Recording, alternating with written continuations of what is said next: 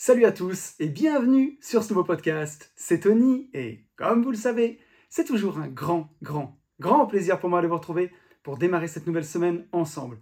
Pour tous ceux qui ne me connaîtraient pas et qui me découvriraient aujourd'hui avec ce podcast, je suis lotisseur, marchand de biens, investisseur et je vis de mes investissements depuis déjà début 2018. Moi, j'en vivais avant en vrai, mais j'ai arrêté mon ancien boulot en 2018. Donc voilà, j'en vis pleinement depuis ce temps-là. Ça commence faire? Euh, ce podcast n'étant sponsorisé d'aucune manière, je fais un petit peu de pub au début pour nos propres produits, mais vous allez voir, on a des produits qui sont vraiment exceptionnels, donc ça vaut le coup d'en faire la publicité. On a écrit notamment un livre qui s'appelle Riche de liberté, dans lequel on vous explique comment vous aussi, vous pouvez réussir à atteindre votre indépendance financière grâce à la division foncière, en faisant des divisions de terrain, des détachements de parcelles, jusqu'à faire des lotissements complets. Et la promesse de ce livre, c'est d'arriver à dégager au minimum chaque année 50 000 euros de marge pour pouvoir en vivre, pour pouvoir dire ciao patron et passer plus de temps sur ce qui vous plaît vraiment. Ce livre est dispo sur notre site www.abinvest.net slash boutique ou alors vous allez sur mon Insta, vous tapez hâte une vie de liberté et vous allez pouvoir me suivre dans mes aventures. voilà. Euh, sur Instagram. N'hésitez pas, vous verrez dans les stories à la une, il y a un avant-goût avec euh, des stories travaux pour voir la division foncière en action, nos, chantiers. Si vous avez envie d'aller encore plus loin avec nous, on a pas mal d'autres programmes qu'on propose, euh, notamment Division foncière expert pour aller encore plus loin. C'est une formation qui, qui permet vraiment de se lancer.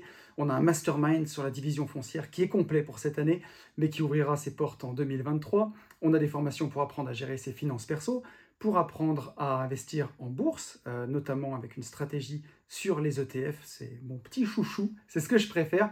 Et maintenant, on a un programme qui regroupe tout ça que j'ai créé avec mon pote, mon sauce, Yann des Gentlemen Investisseurs, mon second podcast qui sort tous les vendredis à 10h.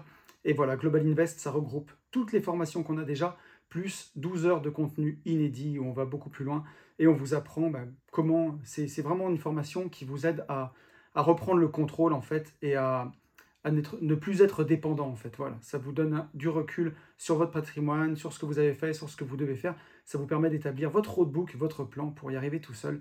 Donc voilà, on est très fiers de cette formation. On espère qu'elle reviendra au CPF avant la fin de l'année. C'est pas gagné. Euh, c'est pas gagné vu, euh, vu comme c'est compliqué le CPF maintenant. Mais, euh, mais voilà, on espère aussi pour Division Foncière Expert qu'elle revienne au CPF. On travaille dessus en tout cas. Mais voilà. Et, on se retrouve tous les 15 jours dans ce podcast qui s'appelle lui aussi Une vie de liberté. Et lui aussi, c'est mon petit chouchou ce podcast parce que si je dis pas de bêtises, à une semaine près, ça fait trois ans, trois années que j'ai lancé ce podcast. Mais on va revenir dessus. C'est complètement fou. Et dans ce podcast, bah voilà, on apprend comment être libre dans ses poches, parce que dans le monde dans lequel on vit, il faut un peu d'argent si on veut en profiter. Et je le vois, hein, c'est aujourd'hui un rythme de vie qui est fou. Hein. Le week-end dernier, j'étais sur le circuit Paul Ricard. Cette semaine, je pars au Maroc. La semaine prochaine, on va faire de la voiture de course sur le circuit à Alès. On n'arrête pas, donc il faut quand même un peu d'argent pour faire tout ça. Mais on apprend aussi et surtout comment être libre dans sa tête, parce que moi, dans ce domaine, comme Corneille en son temps, je viens de loin. Et euh, voilà. Et quand on est, on a beau avoir tout l'argent du monde, quand on n'est pas libre dans sa tête, croyez-moi, on n'est pas libre tout court.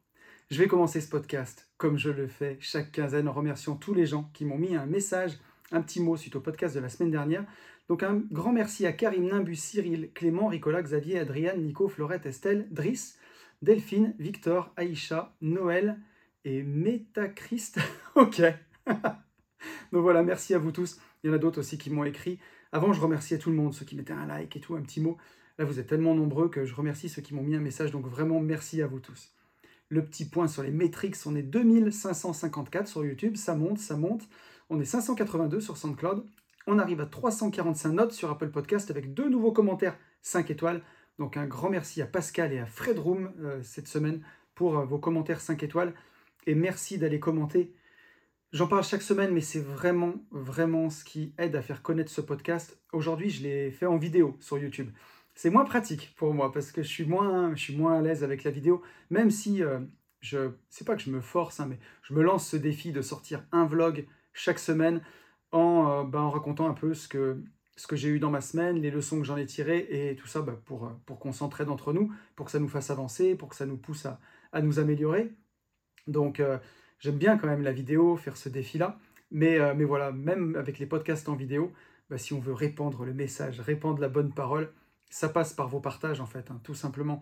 Quand vous écoutez le podcast, quand vous le partagez en story, pour vous, c'est pas grand chose, mais pour moi, c'est beaucoup. Donc, je repartage à chaque fois les comptes qui me partagent. Et euh, c'est top, vous êtes au moins chaque semaine euh, plus d'une vingtaine à me partager euh, sur, vos stories. Et ça me touche énormément. C'est vraiment important si vous avez envie que, voilà, que le podcast soit de plus en plus écouté. C'est une vie de liberté hein, pour, d'après vos retours, pour ceux qui l'écoutent. Ça vous touche, ça vous aide à avancer. Et au final, en trois ans, c'est 2500 abonnés sur YouTube. C'est pas énorme. Alors, on est à on fait beaucoup d'écoutes hein, sur la partie vraiment podcast. On est à plus de 60 000 écoutes par mois. Donc ça commence à être sympa hein, pour un podcast. C'est un très très beau succès d'estime, comme on dit pour, pour les albums de rap. Mais en tout cas, pour moi, bah, je continue à blog parce que j'adore ça. J'adore échanger avec vous. Et euh, on le verra encore aujourd'hui. Hein. Ça nourrit ma réflexion à chaque fois. Mais voilà, si vous avez envie que ce soit encore plus écouté, n'hésitez pas à le partager. On est 7159 sur Instagram. Ça monte, ça monte.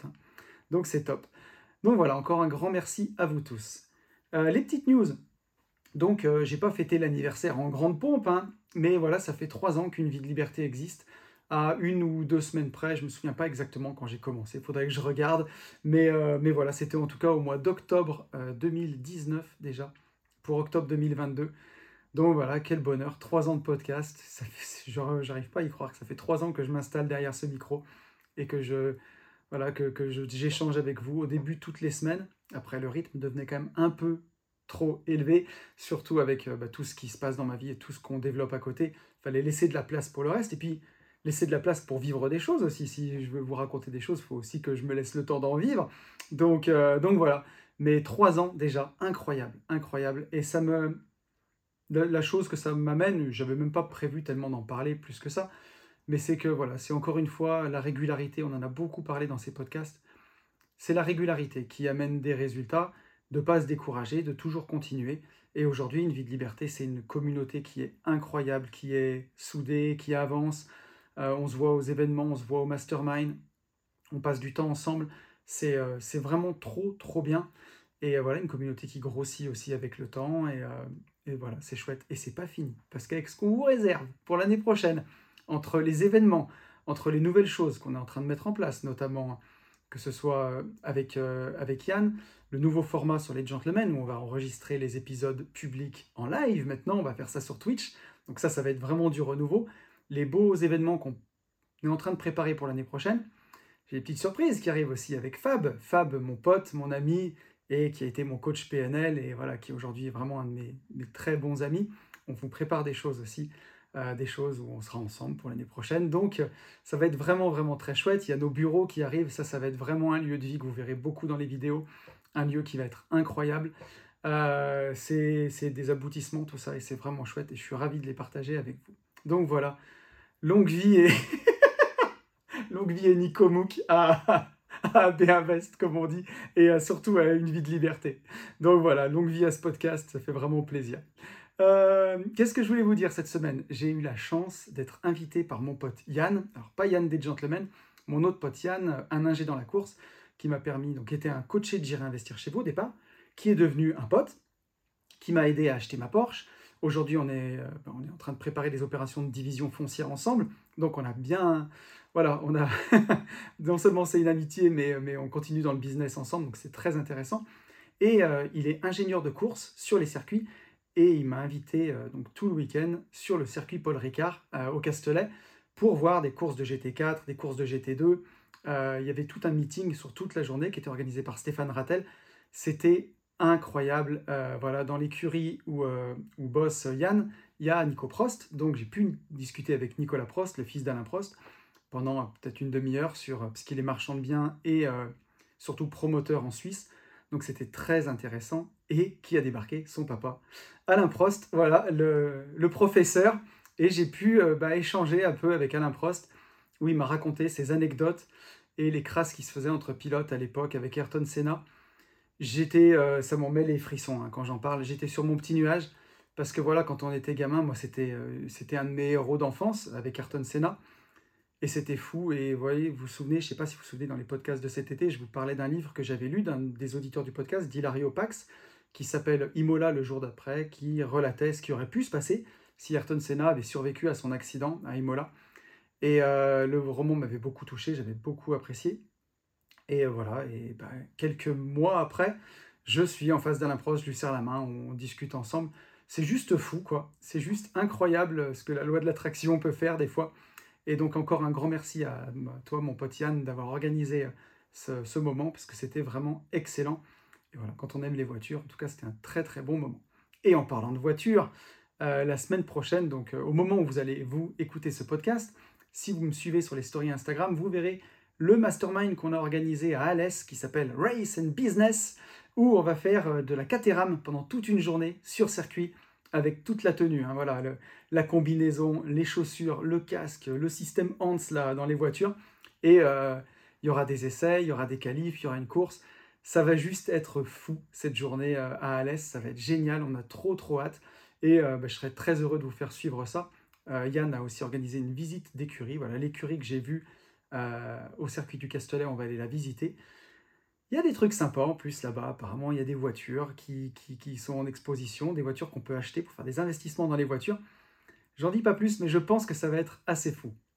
voilà. Et la dernière chose que je voulais vous dire pour ces news, c'est que notre livre Chemin pour devenir grand va arriver. Donc merci infiniment à tous de votre confiance. Pour ceux qui l'ont acheté en pré-vente, je sais, ça fait long, ça fait un mois et demi que vous avez commandé le bouquin, vous n'avez rien reçu.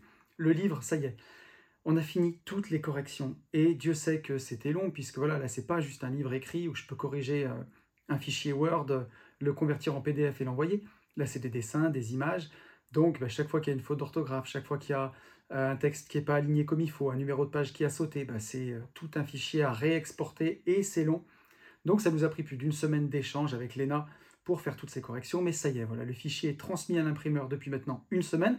Donc, si tout va bien, je devrais recevoir les livres d'ici 7 jours euh, et, voilà, pouvoir vous les envoyer. Donc, euh, si je dis pas de bêtises aujourd'hui, on est le, au moment où j'enregistre ce podcast, j'enregistre un peu plus tôt parce que je pars au Maroc cette semaine. Voilà, je serai au Maroc aussi pour un séminaire IMO toute la semaine. Donc ça s'enchaîne, hein. ça s'enchaîne, mais vraisemblablement, avant la fin du mois d'octobre, vous devriez avoir vos livres. Voilà. Donc euh, on est très très fiers de ce livre. Pour ceux qui n'ont pas suivi, on a écrit un livre pour enfants avec mon associé Ben. Ça a été illustré par, euh, par Lena. Donc voilà, il y a 10 histoires de mindset. C'est un livre de mindset pour enfants. Euh, ça s'appelle Chemin pour devenir grand parce que voilà, bah, quand on grandit, la vie, elle nous confronte à des choix, elle nous met des, épreuves, des petites épreuves hein, pour les enfants, parfois, des grosses aussi, hein, souvent, mais, mais voilà, là, c'est des petites épreuves. Hein. ça reste un livre ludique qu'on peut lire à ses enfants.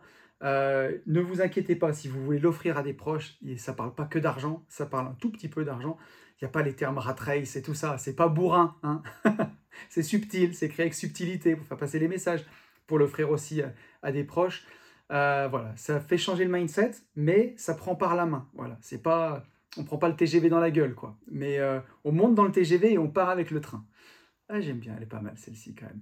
Donc voilà, vous inquiétez pas, si vous voulez l'offrir à des proches, euh, c'est pas comme si vous offrez la BD Cédric Anissette euh, Quitter la rat race, qui est très bien d'ailleurs, mais qui est un peu plus brutal, quoi. Voilà.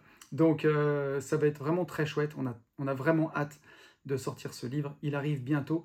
Et voilà, pour tous ceux qui veulent le commander dès à présent, vous avez le, lien sur le site. Ah d'ailleurs, parlons-en. le nouveau site sera bientôt en ligne. Et là, c'est Marine qui s'en est occupée. Marine que j'ai rencontrée dans ma salle de CrossFit, comme quoi le CrossFit, le crossfit mène vraiment à tout. Hein et Marine qui nous a refait tout le site internet d'AB Invest. Et le truc est une dinguerie, quoi. C'est trop, trop bien. C'est à la fois le côté pro. On a fait un shooting photo avec Ben, avec euh, un photographe de notre ville, pareil, qui est très talentueux. Et euh, c'est génial parce que ça regroupe à la fois le côté business, sérieux qu'on peut avoir dans les affaires, et à la fois le côté bah, cool euh, de, ce qu'on apprécie, de, voilà, de la vie et tout. Euh, et, le côté plus euh, indépendance financière et liberté, surtout qui nous est vraiment très cher, ça je vous fais pas de dessin, vous êtes au courant. Et je pense que ça va être vraiment, vraiment un beau site, il est presque prêt. Voilà, au moment où vous écouterez ce podcast, il ne sera pas encore définitivement prêt, mais très bientôt. Et donc sur ce site, vous retrouverez aussi bien sûr Chemin pour devenir grand et Riche de liberté, notre premier livre. Je vous propose, après ces longues news, qu'on revienne sur le podcast de la dernière quinzaine, le vrai secret de la confiance en soi un titre un peu putaclic, mais pas tant que ça. Parce que pour moi, c'est ça le vrai secret de la confiance en soi à hein. c'est de, faire ce qu'on aime en fait, tout simplement. Quand on fait ce qu'on aime, quand on est comme un poisson dans l'eau, hein, pour revenir sur ce que j'ai dit, et vous allez voir, on n'était pas tous d'accord. en commentaire. Donc ça va être très intéressant le, retour sur ce podcast. Mais voilà, en tout cas pour moi, le, le, vrai secret de la confiance en soi, c'est ça, c'est de faire ce qu'on aime quand je fais ce podcast-là. Bien sûr que j'essaye de faire quelque chose de qualité, mais je ne suis pas toujours en train de me poser la question si je suis bon ou si je suis nul. Juste au bout d'un moment, j'allume la caméra, je mets les lumières, j'allume le micro, je me filme et on y va, quoi. Et on y va. Et euh, j'essaye juste d'être authentique et de faire de mon mieux, en tout cas. Mais, euh, mais je ne me pose pas la question comme quand je pouvais être dans mon ancien boulot, où j'aimais pas ce que je faisais, où rien n'allait jamais comme je voulais parce que j'étais pas dans, ma, zone d'excellence, en fait, je pense. je dis pas que je suis excellent dans ce podcast, mais vous m'avez compris. En tout cas, dans l'immobilier, dans ce que je fais dans le marchand de biens, dans le business en général, que ce soit immobilier ou bourse, je, suis comme un poisson dans l'eau, je suis passionné par ce que je fais. Donc, euh, j'ai jamais l'impression de travailler euh, et, je pense que c'est ça le vrai secret de la confiance en soi parce que quand on fait ce qu'on aime, c'est fluide. La, connexion entre son cerveau et ce qu'on ressent dans son ventre, c'est fluide. Donc quand on en parle, c'est fluide. On est éloquent et on transmet beaucoup plus sa passion. Et voilà, et le manque de confiance en soi et l'éloquence, ça va pas vraiment ensemble. Donc, euh, donc voilà, on va prendre les premiers messages. Un message d'Estelle. Estelle qui me dit Merci pour ce podcast, pour les recommandations de livres et pour cette bienveillance. Je t'en prie. Super idée de podcast sur le mindset, ça peut être super pour tout le monde, je pense. T'as aussi très bien résumé TikTok, c'est creux, de la meringue au score. Pour finir, je pense sincèrement qu'on n'hérite pas seulement des gènes de nos parents, mais aussi de leurs difficultés. Comme tu l'expliques très bien avec ta fille, avec laquelle tu n'as jamais été strict, mais qui se met la pression toute seule, car elle ressent la tienne. D'écouter le prochain podcast. Donc, euh, bah, merci à toi, Estelle. Alors, je vais reprendre ton message dans l'ordre, mais pour TikTok, voilà, je me suis lancé un défi où j'avais dit 3 euh, TikTok par semaine pendant euh, pendant 10 semaines. Donc j'ai fait faire 30 TikTok à Quentin, qui s'est occupé du montage, d'après mes anciens vlogs, parce que je ne voulais pas mourir bête, et je me dis, faut que j'essaye quand même cette plateforme. Donc, grosso modo, j'y vais jamais. Euh, c'est Quentin qui a mes accès, c'est Quentin qui poste. Euh, je réponds pas aux commentaires, je lis pas les commentaires, sauf de temps en temps, bah, je vais juste voir s'il n'a pas oublié et si le, le réel est bien sorti, puisque je poste les jours où je fais pas de contenu sur les autres chaînes, puisque on va dire le lundi une fois sur deux, c'est une vie de liberté. Le mardi, je fais un TikTok du coup. Le mercredi, c'est les vlogs. Le jeudi, je lance un TikTok. Le vendredi, c'est les gentlemen qui sortent. Et le samedi, je lance un TikTok. Et le dimanche, bah voilà, il n'y a rien du tout et tout va bien. Mais, euh, mais voilà, donc je vais voir de temps en temps que le TikTok est sorti. Et euh, ouais, c'est. Aujourd'hui, vraiment, j'ai du mal à voir ça comme un outil intéressant. Le réseau social est jeune aussi. Euh, vraiment, hein, des fois, je, vois surtout ça comme une, initiative pour vider la cervelle des gens. Ça a été créé par les Chinois. Je ne sais pas s'il faut y voir un complot là, là derrière, mais euh, en tout cas, ça lobotomise vraiment les, les gamins, j'ai l'impression. Et euh, ouais, ouais, ouais. Moi, ça me, ça me choque un peu. Et euh, j'y trouve, pour l'instant, j'y trouve nul. Donc, par principe, bah, le défi est fait, donc il est commencé. Je vais publier mes 30, mes 30 TikTok. Dedans, il y a un lien de redirection vers mon Instagram et vers ma chaîne YouTube. J'ai un TikTok euh, sur celui de la Porsche qui a quand même fait 30 000 vues. J'ai pas vu sensiblement ma chaîne YouTube ou mon Instagram monter à ce moment-là. Est-ce que, les, est que les auditeurs ou les vues se reportent sur les autres réseaux sociaux? Pour moi, c'était le but, euh, surtout sur la chaîne YouTube, hein, que ça amène des gens vers mon contenu qui est intéressant. En tout cas, j'espère celui-ci. Mais, euh, mais voilà, donc on verra. et moi, je suis d'accord avec toi, Estelle, et on verra tout à l'heure. Je voulais presque dû lire ton message après qu'on n'hérite pas seulement des gènes de nos parents, mais aussi de leurs difficultés. Alors, j'en reparlerai dans le message de tout à l'heure, mais je suis allé quand même faire mes recherches, euh, puisque ma source pour le dernier podcast, c'était justement les livres du docteur Frédéric Fanget et euh, du docteur Christophe André. C'était, c'était ça. Ou dedans, ils disent que dans la personnalité, dans ce qu'on développe, ou en tout cas dans le, manque de confiance en soi, il y a une partie qui est héréditaire, qui, est, qui, est, euh, qui vient vraiment du, du caractère, on va dire, du caractère profond, qu'on à l'époque, parce que c'est des livres qui ont quand même entre 10 et 15 ans maintenant, euh, même plutôt 15 ans, euh, il y a des choses qu'on n'explique pas, en fait, dans, dans ce qu'ils disent, en tout cas scientifiquement. Et justement, je suis retourné voir pour voir un peu l'état de l'art aujourd'hui, et ils ont fait une expérience sur des, des souris, figurez-vous, où ils ont stressé des souris, et ils se sont rendus compte en séparant la progéniture de ces souris-là de leurs parents, que les souris étaient plus stressées et que le stress se transmettait sur deux générations. Donc euh, je pourrais vous mettre le lien dans la description de cette étude, mais euh, voilà, je suis allé voir ça, je crois que c'est sur Futura Science ou sur Science et Avenir. Euh, oui, c'est sur Science et Avenir cette publie. donc, bah, effectivement, il y a une part du stress qui se transmet. Et ça, ça ne serait pas de la génétique, puisque ça ne modifie pas les gènes à proprement parler, mais ce serait de l'épigénétique. Alors j'en parlerai un petit peu plus tard tout à l'heure. Mais euh, effectivement, bah, non seulement tu le penses sincèrement, mais a priori, c'est vrai. Voilà, on peut transmettre, euh, en tout cas, certains traits de caractère à notre progéniture, même si on les sépare bah, du, parent. Alors bon, ça marche pour les souris, est-ce que ça marche pour les adultes? J'ai vu une autre étude où ils l'ont fait sur des singes, et ça marchait aussi sur les singes, euh, où le stress se transmettait. Donc, donc voilà, en tout cas, moi, si c'est de ma propre conviction, je, pense vraiment pour avoir bah, beaucoup de potes qui ont eu des enfants autour de moi, ou euh, j'ai des potes qui ont eu jusqu'à trois enfants euh, au plus, moi j'en ai eu deux, la plupart de mes potes ont entre deux et trois enfants, et on voit à quel point les caractères des enfants qui pourtant sont élevés dans la même famille peuvent être différents, que ce soit introverti, extraverti, euh, confiance en soi, plutôt stressé, et c'est assez incroyable. Mais on va en parler sur un autre message un peu plus loin. On a un message de Victor. Victor qui est euh, quelqu'un que, avec qui j'échange beaucoup. Euh, on a eu, fait quelques coachings ensemble. Sacré entrepreneur aussi. Euh, Victor qui nous a fait un très beau message qui nous dit Super podcast. J'ai perdu mes cheveux vers 23 ans, surtout sur l'arrière du crâne. J'ai passé 4 années horribles. Je portais un bonnet du 15 septembre au 15 avril. Je passais toutes mes soirées adossé à un mur pour le cacher aux gens. Je stressais dès que quelqu'un passait derrière moi. Mon cerveau me répétait quotidiennement Tu es moche, tu perds tes cheveux. Ma confiance en moi était au plus bas et je suis passé à côté de quelques bons moments de ma vie. J'ai tout envisagé. Shampoing miracle, médicaments douteux, greffes, etc.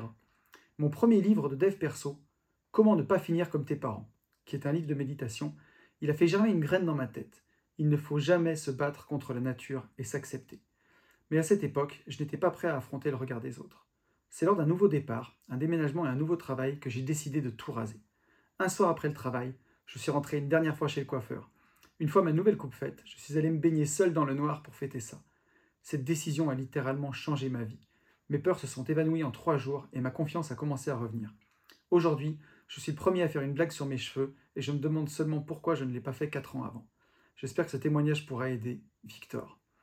Alors déjà, Victor, merci pour ton témoignage qui, euh, moi, ça m'a énormément touché.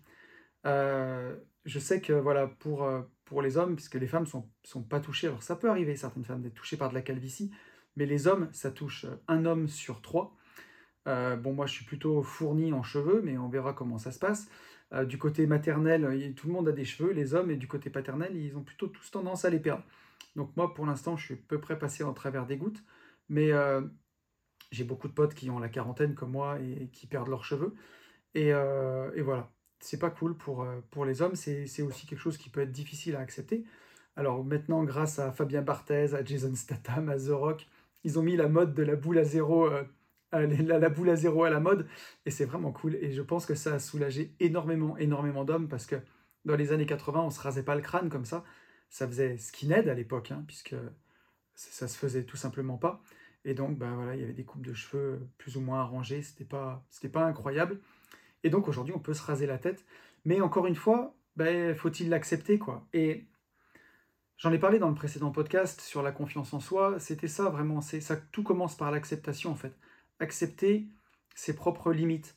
Euh, voilà, moi, c'est dur de comparer sur moi, mais aujourd'hui, moi, je fais 1m76. Beaucoup, beaucoup de mes potes font plus d'un mètre 80, 1m85, 1m84. Je me suis souvent fait vanner sur ma taille, alors que je pense, je peux peut-être me tromper, mais 1m76, je trouve pas que ce soit particulièrement petit. Je dirais que c'est une taille moyenne, on va dire. Ça m'a jamais touché. Vraiment, ma, taille ne m'a jamais touché. Et parfois, je suis avec des potes qui sont tous grands, euh, qui font tous 1m85, c'est le minimum, hein, qui font entre 1m85 et, 1m95, on va dire. Et voilà, bah, quand je leur fais la bise, euh, je suis sur la pointe des pieds. Moi, ça me fait marrer, ça m'a jamais touché. Je sais qu'il y a des gens que ça peut complexer. Alors, j'ai plutôt une taille moyenne, mais voilà, moi j'ai toujours accepté ça, ça m'a jamais, euh, m'a jamais choqué. Mais tout commence par là en fait, tout commence par le fait d'accepter, mais c'est plus, c'est plus facile à dire qu'à faire. Et voilà, on voit que pour, pour, euh, pour Victor, ça a pris du temps pour, euh, pour ça, mais du moment qu'il l'a accepté, bah après derrière, c'est la porte ouverte à tout reconstruire, on reconstruit son estime de soi, et on peut vraiment, vraiment avancer. Et donc je trouvais que c'était euh, bah, un très très beau message, et, je te remercie encore Victor de, de nous l'avoir partagé, parce que je suis sûr que ça pourra aider beaucoup de gens, ton témoignage. Euh, on a un message de Père Noël. Alors, je ne sais pas ton prénom, mais on va t'appeler Père Noël, qui justement n'était pas d'accord avec moi. Et donc, on va, on va en discuter. qui me dit Salut Tony, merci pour ce nouveau podcast rempli de bienveillance comme d'habitude. Toutefois, j'ai un peu les oreilles qui picotent quand tu abordes le sujet de l'inné acquis avec des phrases comme Il a été fait pour faire ce truc. J'ai vraiment du mal avec le déterminisme qui voudrait dire qu'un Dieu, qui nous met les guillemets, tire les ficelles de notre vie avant même notre naissance ou qu'on a hérédité de tel ou tel caractère. Seuls les gènes sont héréditaires. Tout le reste, c'est de l'acquis, à mon sens. On en parlera, mais je pense que tu as bien fait de rajouter à mon sens. Pour cela, on va faire une expérience de pensée. L'histoire d'une famille de grands sportifs et une famille de mathématiciens de père en fils va à la maternité. Ils échangent malencontreusement leur bébé. Crois-tu que le bébé qui arrive dans la famille sportive sera un crack en sport ou en maths? La croyance au talent, au don, donc au déterminisme, amène les gens, et surtout les enfants, à l'état d'esprit fixe. Et je sais que toi, tu es plutôt du genre à privilégier, privilégier pardon, l'état d'esprit de développement. Donc, euh, donc c'était très intéressant ton message. Donc, on a eu un petit échange ensemble. Et euh, bon, j'ai pas tout, tout repris l'échange, mais j'ai pris vraiment le contenu du message. Euh, donc, effectivement, c'est une question qu'on peut se poser. Donc, c'est pour ça que je suis allé faire aussi des recherches. Moi, mon seul postulat scientifique, c'était les deux livres dont j'ai parlé, que ce soit le docteur Frédéric Fanget ou le docteur Christophe André, partait, voilà, expliquait dans le bouquin qu'il y avait une partie du caractère qui était inné, tout simplement. Et qu'il y avait des personnalités qui étaient plus stressées que d'autres. Donc voilà, je suis allé faire mes petites recherches, j'en ai parlé avec le message d'Estelle, où justement je disais que ben voilà, ils ont fait des expériences sur des souris et sur des chimpanzés, donc je mettrai les liens des expériences qui prouvaient que sur des souris stressées ou des chimpanzés stressés, quand on leur isolait leur progéniture, elles étaient jusqu'à 30% plus stressées que des autres souris normales, et en tout cas qui n'auraient pas subi de stress. Et ça, ça se transmettait sur deux générations. Et ça, c'est vraiment de, l'épigénétique. Donc là, on va faire un petit point là-dessus. Euh, il y a des choses qui sont héréditaires, donc il y a des choses qui sont influencées par l'environnement. La couleur des yeux, par exemple, ça c'est héréditaire. C'est pas influencé par l'environnement. Par contre, nos empreintes digitales, elles commencent à se développer dans le, dans le ventre de la mère. Et ensuite, elles sont vraiment influencées par, bah, par les, premières années. Elles, se créent, euh, elles se créent spontanément, on va dire, donc des vrais jumeaux, n'ont pas les mêmes empreintes digitales. Ça, c'est pas quelque chose qui est, euh, qui est génétique. Euh, donc voilà, et c'est pour ça que je te disais, tu as, as bien fait de rajouter, euh, à mon sens, dans ton, dans ton message, parce que justement, il y a des choses ben voilà, qui, qui, se transmettent, même si qui ne sont pas la couleur des yeux, qui peuvent être dans le caractère. Et, donc ça, ça a été très étudié, et c'est toujours très étudié par la science, parce que c'est mal compris. Donc j'ai expliqué cette expérience sur les souris, j'ai expliqué cette expérience sur, les chimpanzés. Et ça, c'est dû à l'épigénétique. En fait, ces souris qu'on a stressées, elles n'ont pas modifié leur gène, mais elles ont modifié, on va dire, euh, alors là, j'ai repris un peu mes, mes notes, mais, euh, mais c'est les facteurs protéiques et moléculaires qui sont chargés de réguler l'activité des gènes. C'est ça l'épigénétique. Et en fait, ça, explique comment ces gènes vont être utilisés par une cellule ou comment ils vont ben, ne pas être utilisés. Et donc, euh, l'épigénétique, c'est les changements d'activité des gènes ça implique pas des modifications de la, séquence d'ADN, mais ça implique comment, comment ça va être utilisé en fait par le corps. Comment les gènes vont être, euh, quand, la séquence codée de gènes arrive, comment elle va être utilisée. C'est ça qui est modifié avec l'épigénétique. je l'explique peut-être pas très très bien, mais euh, c'est là-dessus en tout cas que ça a joué pour, euh, pour ces souris-là. Donc, ce que je veux dire, c'est que pour ton message, je le comprends très très bien dans ce que tu expliques. Tu prends l'exemple d'une famille de sportifs si tu as une famille de basketteurs, euh, allez, noirs américains, tu vois, la famille de Michael Jordan, où tout le monde fait euh, plus de 2 mètres, et que tu mets cet enfant dans une famille de mathématiciens euh, qui sont plutôt, plutôt petits, tu vois, est-ce que, est que la personne, elle deviendra super bonne en maths? Peut-être, ou peut-être pas. Ce que je veux dire par là, c'est que quand tu fais 2 mètres 10, ça ne veut pas dire que tu dois faire du basket, mais ça veut dire que si tu veux faire ce sport-là, tu as une prédisposition qui te permettra d'être meilleur. Si tu veux faire du sprint, si tu as des petites jambes, tu vois, comme moi, j'ai plutôt des petites jambes, c'est pas ouf pour faire. Alors, pour faire du sprint sur les premiers mètres, tu gagnes un peu de, vitesse, mais si tu veux faire de la course à pied en général, on va dire, quand tu as des grandes jambes, bah forcément, tu es avantagé. Chaque fois que l'athlète qui a des grandes jambes va lancer sa jambe, il va faire 50 cm de plus que toi. Et donc, tu vas beaucoup plus vite quand tu as des grandes jambes en course. Ça ne veut pas dire que tu seras nul en course ou que tu peux pas le faire par passion, mais si tu veux faire une performance, bah, tu es moins équipé. quoi.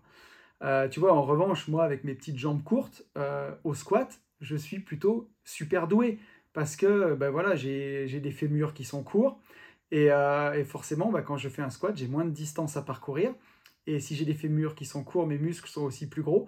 Et, euh, et je suis plus doué au squat. Et par contre, je suis moins bon au développé couché. C'est des choses qui sont parce que ma morphologie n'est pas faite pour. Euh, et tu vois, pour reprendre un peu ton l'exemple que tu me disais, cher Père Noël, moi je suis né dans une famille d'entrepreneurs en travaux publics, grand-père entrepreneur de TP, père entrepreneur de TP, et pourtant, je me suis pas épanoui là-dedans, tu vois. Donc, euh, j'ai pas été échangé à la naissance. Vu comme je ressemble à mon père, à mon avis, j'ai pas été échangé à la naissance. Mais tu vois l'idée. C'est pas parce que je suis né dans cette famille-là que, j'étais bon en travaux publics et que ça me passionnait. Au contraire, c'était pas fou. Et euh, par contre, j'ai pas, j'ai retiré quand même des bonnes choses parce que je suis plutôt bon en, en entrepreneuriat, tu vois, je suis plutôt bon en business. Mais après, ce que je voulais dire, c'est euh, sur le côté euh, d'un Dieu où tu mettais les guillemets, tu pourrais même enlever les guillemets avec moi, je suis plutôt spirituel, donc ça me choque pas, mais qui tirait les ficelles de, notre vie, on va dire. Euh, moi, je crois plutôt, tu vois, en la loi de l'attraction, en l'univers, on va dire. Donc, et d'ailleurs, on en a beaucoup parlé dans ce podcast, Albert Einstein, avec la physique quantique, nous disait qu'il y a des choses qui, qui dépassent un peu tout ce qu'on pourrait expliquer autour de nous. Sur, sur les vibrations, il y a plein de choses qu'on n'explique pas. Donc j'ai plutôt ce côté euh, spirituel. Mais ce que je veux dire par là, quand j'expliquais ça, c'est pas qu'il y a un Dieu qui a déterminé ce que tu vas faire. Il y a des choses qui sont déterminées. Si tu es né avec les yeux, les yeux noirs, il vaut mieux l'accepter plutôt que, de vouloir absolument des yeux bleus, quitte à te faire des opérations. Ça existe aujourd'hui, on peut recolorer les yeux, j'ai vu. Moi, en tout cas, c'est mon point de vue. Mais euh, quand je disais qu'il y a des choses pour lesquelles tu es faite ou pas faite, ben voilà, moi je suis peut-être plutôt fait pour faire du squat que de la course à pied. Quand je dis fait, je ne veux pas dire que Dieu m'a créé pour devenir champion de squat. Je veux juste dire que ma morphologie, quand je suis né, bah, elle fait que je serai meilleur là-dedans ou dans autre chose. On peut prendre l'exemple de Beethoven, tu vois. Euh, Beethoven, il n'était pas du tout fait pour la musique. Beethoven, il, est devenu sourd. Et euh, donc c'est difficile de dire, tu vois, le contraire, qu'il a été conçu pour devenir un grand musicien. Euh, bah, voilà, en tout cas, je ne sais pas si c'est Dieu ou si c'est l'univers, mais il y a quelque chose qui a fait qu'il était sourd. Mais il a travaillé pour ça, il aimait tellement la musique que bah, il est devenu hyper bon dans ce domaine malgré tout. Tu vois, il était à fond dans son ikigai, dans ce qu'il aimait, et, il a réussi. Donc ça ne veut pas dire que même si tu es né sourd, tu vois, tu peux devenir un virtuose de la musique. Ce que je veux dire quand je disais que, que tu es fait pour quelque chose, c'est tu es fait pour faire quelque chose que tu aimes. C'est ça que je voulais dire.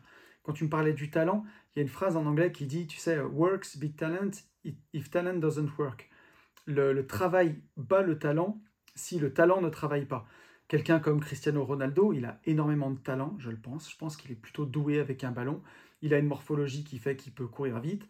Euh, et il a énormément, énormément travaillé. Et en plus, ça lui plaît. Donc, je ne sais pas s'il était fait pour faire ça. Moi, je crois que quand on a autant de talent, c'est qu'on était fait pour être là. Mais ça, c'est au sens de l'univers, de la spiritualité. Ça, à la limite, ça se discute pas, tu vois. C'est quelque chose auquel on croit. Et il n'y a même pas tellement de débat derrière. Mais, euh, mais ce que je veux dire par là, c'est que moi, je suis né d'une famille d'entrepreneurs de TP, tu vois, tu prenais l'exemple de mathématicien, ben, est-ce que j'étais fait pour faire du travail public Je je pense pas, je pense pas. Et pourtant, je suis né dans une famille, tu vois, où tout le monde faisait du travail public. J'ai trouvé ce que j'aimais et je suis allé vers ce que j'aimais.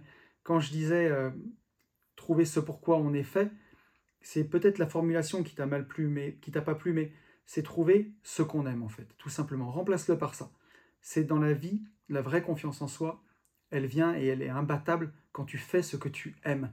Et moi, je pense que, et c'est pour ça que je l'ai traduit par fais ce pourquoi, ce, là où tu dois être. Tu sais, on dit, il y a des moments où tu te dis dans ta vie, je suis exactement là où je dois être. Ça ne veut pas dire qu'il y a un Dieu qui devait dire que tu étais là à tel moment. Mais des fois, on a ce sentiment-là, de se dire, je me sens exactement à ma place, tu vois, à ma place. C'est peut-être pas un Dieu qui l'a décidé, mais tu fais ce que tu aimes, donc tu es à ta place. Je pense que voilà où était voilà en tout cas où était la nuance. Et on a un dernier message de Florette. Florette qui nous dit Merci Tony pour ce super épisode, ça me parle beaucoup. Surtout la conclusion, disons que si on n'a pas toujours confiance en soi malgré nos compétences, connaissances et une certaine légitimité, c'est qu'on n'est pas au bon endroit. S'en rendre compte est déjà un premier pas, mais quel cercle vicieux.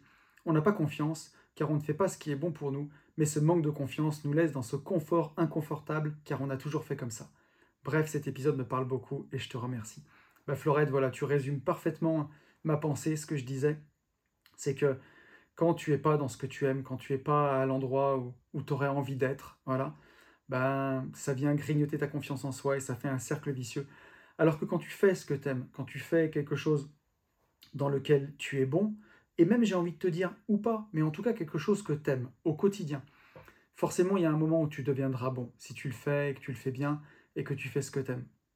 Mais voilà, ça remplit ta jarre de confiance à chaque fois, ça te donne encore plus confiance, du coup tu es encore meilleur et ainsi de suite. Et ça fait vraiment un cercle vertueux. Donc voilà, voilà où je voulais en venir et ça fait vraiment plaisir. Merci à tous pour vos messages. Et on va pouvoir passer au podcast de la semaine. Un podcast qui va être très très long, je pense, parce qu'on a des choses à traiter cette semaine. Et j'ai décidé de répondre à vos questions. Vous, le savez, dans le, dernier podcast, je vous ai demandé si vous aviez des questions que vous vouliez me poser sur vos problématiques. Et euh, bah, vous m'avez donné beaucoup de, choses, beaucoup de questions. Je crois qu'on en a cinq, si je ne dis pas de bêtises. Et donc, euh, oui, c'est ça. Un, deux, ouais, je crois bien. Je crois que trois. attendez, je regarde. Quatre et cinq. Ouais, cinq, euh, vous avez été alors nombreux à m'écrire. J'en ai choisi cinq pour, pour commencer. Et je pense qu'on va passer un peu de temps ensemble. Et on a un premier message de Yasmine. Yasmine qui me dit Salut tonton, c'est Yasmine. T'as demandé, alors voilà une question pour tonton. La question générale, c'est Comment rester zen devant la récession qui arrive Est-ce juste ou est-ce irresponsable de ne pas écouter un peu ce qui se dit? Je ne suis pas sûr que continuer mon plan de base sans tenir compte de cette donnée soit intelligent. Entre parenthèses, je pars du présupposé que c'est sûr qu'il va y avoir une dépression d'ici quelques mois, mais a priori c'est le cas. On va en parler.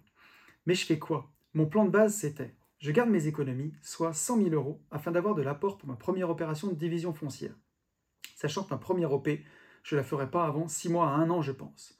Sauf que vu que l'argent va perdre pas mal, c'est peut-être pas con, c'est peut-être con de le laisser sur un compte. En parallèle, je monte ma SASU pour faire de la sous-location professionnelle.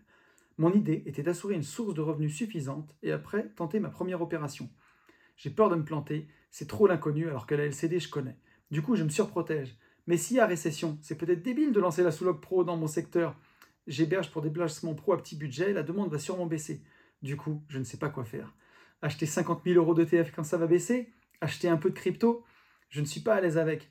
Me lancer maintenant direct en division foncière, même si le prix des travaux et les taux, c'est l'inconnu, ou investir ailleurs, mais en tout cas ne pas garder le liquide, parce que mon argent va perdre de sa valeur. Désolé pour le roman fleuve. Ah oui, j'ai oublié de préciser, je suis au chômage, je serai indemnisé après ma carence de 6 mois, et je dois pouvoir sortir 2000 euros avant impôt sur mes LCD. Oui, c'est pas beaucoup, mais je suis à 35 euros la nuit, bref, bref, c'est déjà pas mal. Donc je ne vais pas mourir de faim. En fait, je crois que la vraie question, c'est y a-t-il des moments où c'est justifié de s'inquiéter? Donc, tu m'as fait un roman là, ma chère Yasmine. Mais c'est très très intéressant. Donc voilà, hein, avec, euh, avec la récession qui arrive ou pas, euh, qu'est-ce qu'on fait? Donc, euh, bah, je parlais de la diète d'information déjà pour commencer. Je vais refaire un point là-dessus. Où, Yasmine, tu me disais, est-ce que c'est légitime de s'inquiéter? Est-ce qu'il faut mettre la tête dans le sable et pas regarder Ou, euh, est-ce que de temps en temps, il faut, écouter ce qui se passe quoi Donc, la diète d'information que moi je préconise, c'est-à-dire de, ne pas avoir de télé, de ne pas écouter la radio, ça ne veut pas dire de se couper complètement du monde. La télévision, quand je vois les publicités qu'il y a, euh, notamment certaines publicités de l'État, alors quand je vais chez mes parents de temps en temps, ils plutôt, sont plutôt un peu souvent sur la télé, donc je vois de temps en temps il y a des pubs qui, s'apparentent vraiment à de la propagande pour moi. Euh, c'est pour ça que je ne veux pas laisser entrer ça chez moi. J'ai pas envie d'avoir ces messages publicitaires, surtout je déteste ce genre de publicité ou les publicités à la radio qui vous prennent pour des imbéciles. Euh. Enfin, vous voyez le genre de pub à la radio. Hé euh, hey, chérie, t'as pensé à prendre les courses? Bah, je suis pas passé chez machin. C'est l'enfer, quoi. J'ai l'impression qu'on m'insulte, en fait, quand j'écoute ça. C'est pour ça que je veux pas ça. Ça veut pas dire que je m'informe pas du tout. Je m'informe aujourd'hui, mais je choisis mes sources d'information. Je m'informe avec, euh, avec YouTube notamment, euh, et je m'informe avec euh, juste quelques sources, hein, tout simplement, mais les, annonces Google, voilà, s'il y a quelque chose d'important qui se passe, je suis au courant, et après, libre à moi d'aller voir si je veux en savoir plus ou pas. Mais donc la diète d'information, en premier, c'est pour arrêter de se prendre la tête sur les choses sur lesquelles on n'a aucune prise. Parce que toutes ces choses-là, elles occupent de la charge mentale, de l'espace dans notre tête, et ça rend fou. Et si tu te lèves un matin, tu envie de croquer le monde, tu as envie d'ouvrir des nouveaux business et que tu allumes France Inter, tu vois, tu démarres France Info, c'est le pire je crois, le matin, et que tu apprends qu'il y a eu encore euh, deux personnes qui se sont pris euh, un coup de fusil, euh, une personne qui est morte en traversant la route, deux personnes qui ont été enlevées, et que voilà, il y a encore eu des morts sous des bombes. Démarrer la journée comme ça, je trouve que c'est pas ouf. Ça veut pas dire que il n'y a pas de malheur dans le monde, mais est-ce que c'est à vous de les porter du matin? Voilà, moi je pense que quand on veut s'informer, on doit le choisir. Euh, le moment où on va s'informer, on se met et, privilégier des, sources d'infos où euh, voilà, c'est plus factuel et, euh, voilà. En tout cas, pour moi, je pense que c'est pas à vous de porter tous les malheurs du monde. C'est trop pour des petites épaules, surtout quand vous pouvez rien faire. Après, s'il y a une cause qui vous tient à cœur, là c'est différent et que vous avez envie d'agir, euh, que ce soit pour la guerre, pour les gens qui sont démunis, là c'est complètement différent. À ce moment-là, ben, vous, vous choisissez la cause qui vous tient à cœur et vous agissez, mais pour de vrai. Si, euh, je sais pas, si c'est la fin dans le monde qui vous rend malade, écoutez tous les matins qu'il y a encore 300 euh, 000 enfants qui sont morts cette année de la faim, ça va rien faire. Vous allez vous rendre malade, vous allez dire ah, ben, je m'inquiète pour ces enfants. Au final, ça sert à rien, ça fait rien. Plutôt que de vous inquiéter, ben, je sais pas, donner à une assos ou euh, monter une expédition pour envoyer des, des, vivres dans un endroit où les enfants meurent de faim. Faites vraiment quelque chose d'important. Euh, je trouve que, voilà, là, ça, c'est vraiment quelque chose de, une vraie valeur ajoutée. Moi, un de mes combats, c'est euh, le manque d'éducation financière, par exemple, et je compte plus euh, des coachings que j'ai donnés à des gens gratuitement, totalement gratuitement, des gens qui ont leur quête, eux, c'est pas l'indépendance financière, c'est juste arrêter de se foutre à découvert à la fin du mois. Je compte plus les coachings que j'ai donnés avec des gens qui avaient ce genre de problème, où je les ai aidés, voilà, parce que moi, c'est ma façon de, c'est mon combat, on va dire, c'est ma façon d'aider. Voilà, donc, euh, ça c'était le point que je voulais faire sur la diète d'information, mais ça ne veut pas dire que tu dois ne pas écouter absolument ce qui arrive. Ensuite, pour la récession. Ben, la récession, tu ne sais pas si elle arrive ou pas, tu n'en sais rien du tout en fait. Aujourd'hui, les crises, elles sont super dures à prédire. Et encore plus quand tout le monde te dit, c'est évident, c'est évident que la récession, elle arrive là, elle est, elle est dans trois semaines là, c'est sûr. Quand on en parle, les gens, ils ont presque la date quoi. Euh, mais en fait, deviner si une récession arrive ou pas, on peut essayer de le deviner. Hein. C'est le jeu que font les traders, par exemple, euh, toute l'année. Hein. Et voilà, leur but, eux, c'est d'avoir plus raison que tort. Voilà, c'est d'arriver à avoir plus de fois raison que tort. Mais ils n'ont pas raison à tous les coups, les traders. On peut essayer hein, le trading, mais moi, je trouve que ça reste un peu de la loterie quand même. Euh, il y a des indicateurs qui donnent des infos. Mais rappelle-toi aussi que quand tout le monde a un consensus, notamment en bourse, quand tout le monde sait que la récession va arriver, ben, en général, c'est qu'elle n'arrive pas. Euh, quand tout le monde est d'accord pour quelque chose en bourse, c'est souvent le contraire qui se passe. Donc faut... la bourse, tu sais, c'est d'être contrarien. Hein. Ceux qui gagnent, c'est ceux qui font l'inverse de ce que font les autres. Warren Buffett, il a toujours acheté quand les autres ont vendu, et il a toujours vendu quand les autres ont acheté. C'est pas compliqué. En général, en bourse, tu gagnes de l'argent, tu fais le contraire de ce que fait tout le monde. Mais voilà, mais si on avait le journal de demain, ça serait tellement facile. Et tous ceux qui te disent que c'est évident, que la récession, elle arrive, que ça crève les yeux de ne pas le voir, normalement, ces gens-là, ils doivent être multimillionnaires, ou en tout cas ils doivent être riches et plus riches que toi. Parce que s'ils sont aussi malins et qu'ils ont autant d'infos, faut en profiter. Le gars qui est sûr et certain que la récession elle arrive, il faut qu'il achète de l'ETF BX4, hein, celui qui joue le, CAC 40 effet de levier x2, mais à l'inverse.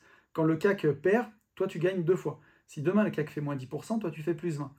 Donc euh, bah voilà, si c'est tellement facile, il bah faut y aller comme ça quoi. Donc, euh, voilà. Après, donc là, je, j'en rajoute, mais pour moi, vraiment, ce qu'il faut se dire, c'est que, en tout cas pour la bourse, c'est pour ça que je privilégie une stratégie ETF avec l'investissement en DCA, parce que tu sais jamais de quoi l'avenir sera fait. Donc là, pour tes 50 000 euros que tu veux mettre, surtout ne les mets pas d'un coup.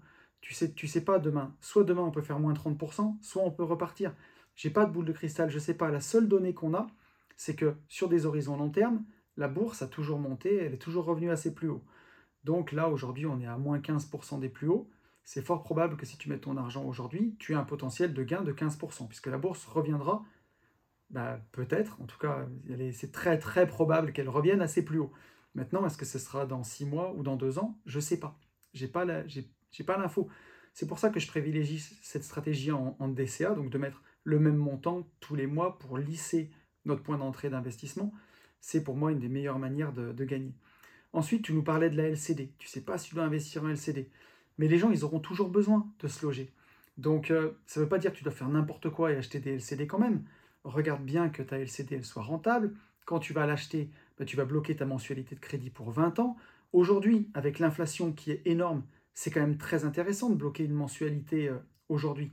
Donc, euh, qui sera la même dans, dans 20 ans. Si tu as une mensualité de 500 euros, 500 euros dans 15 ans, ça, vaudra beaucoup moins que ce que ça vaut aujourd'hui. Donc, ça sera très intéressant. Ton loyer, en proportion, aura beaucoup, beaucoup augmenté. Donc voilà, faut pas faire n'importe quoi. Mais faut pas avoir peur outre mesure non plus. Euh, l'année dernière, pendant l'effroyable pandémie mondiale qu'on a connue, moi j'ai vendu 7 terrains de lotissement. J'en ai vendu 7 entre la mi-mars et la mi-mai. Voilà. Donc, euh, bah, est-ce qu'il fallait investir ou pas? Ben, Moi j'ai la réponse, j'ai bien fait d'investir, tu vois.